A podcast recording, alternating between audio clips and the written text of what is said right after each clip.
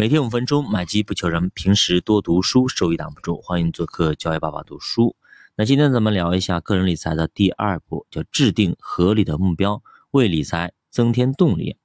凡事预则立，不预则废。如果说树立正确的投资意识是踏上理财之路的第一步，那么合理的规划目标将会决定你到底能够走多远。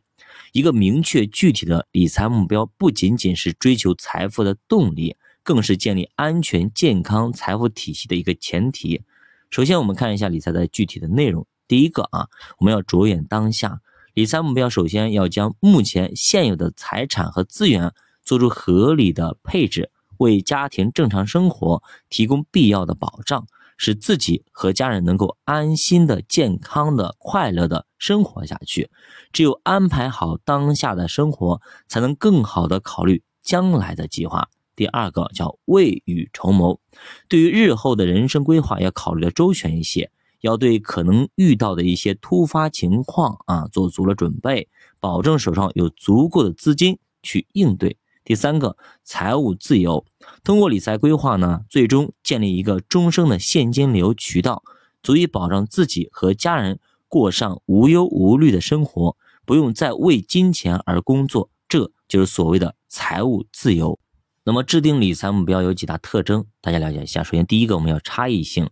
当身患疾病的时候，人们追求的是健康；当身体健康的时候，人们追求的是温饱。当穿得起衣服、吃得饱饭的时候，人们追求的是社会的尊重等等啊。所以说，理财目标并不具备普适性，我们不可能去借鉴别人的理财目标，因为每个人对于财富的需求都不一样。我们要根据自己的经济状况和抗风险能力，制定一个符合自身处境的理财目标，然后像爬楼梯一样，不断的去实现，不断的去提升。第二个，它是可量化的。理财目标一定要具体，具体到可以用现金去量化的程度。比方说啊，我想拥有一套更舒适的房子，这样的想法就不够具体，可以将它具体制定为：我想买一套价值两百万、带院子、有游泳池的别墅，这样就更具体。当然呢，两百万是买不到的啊，像我们这边最起码你要两千万啊。第二个叫可行性，要综合考虑自己目前的固定财产。流动资金、未来的收入水平、消费水平等等，在这些基础上制定一个可以达成的理财目标。比如说，一个刚参加工作的工薪族就希望在短期内购买一辆价值不菲的豪车，那这样的目标就未免太过于虚泛了，显得没有太多意义。所以，制定理财目标一定要脚踏实地，不能够脱离现实。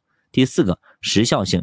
在制定理财目标的时候，一定要在前面加一个准确的时间，并为其划定一个实现的最后期限。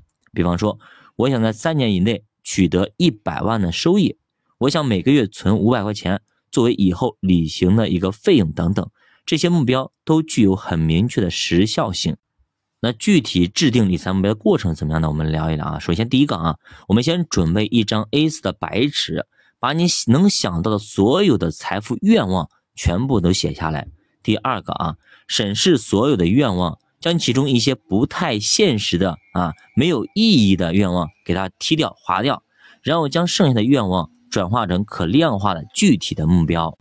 那么最后一步啊，将这些目标按照它实现的长短分为短期目标、中期目标和长期目标。比如说，可以把一年以内能够实现的目标划定为短期目标，把两年到十年以内能够实现的目标划定为中期，把十年以上才能实现的目标划定为长期目标。通常来说，短期目标和中期目标是实现长期目标的基础，要优先去实现它。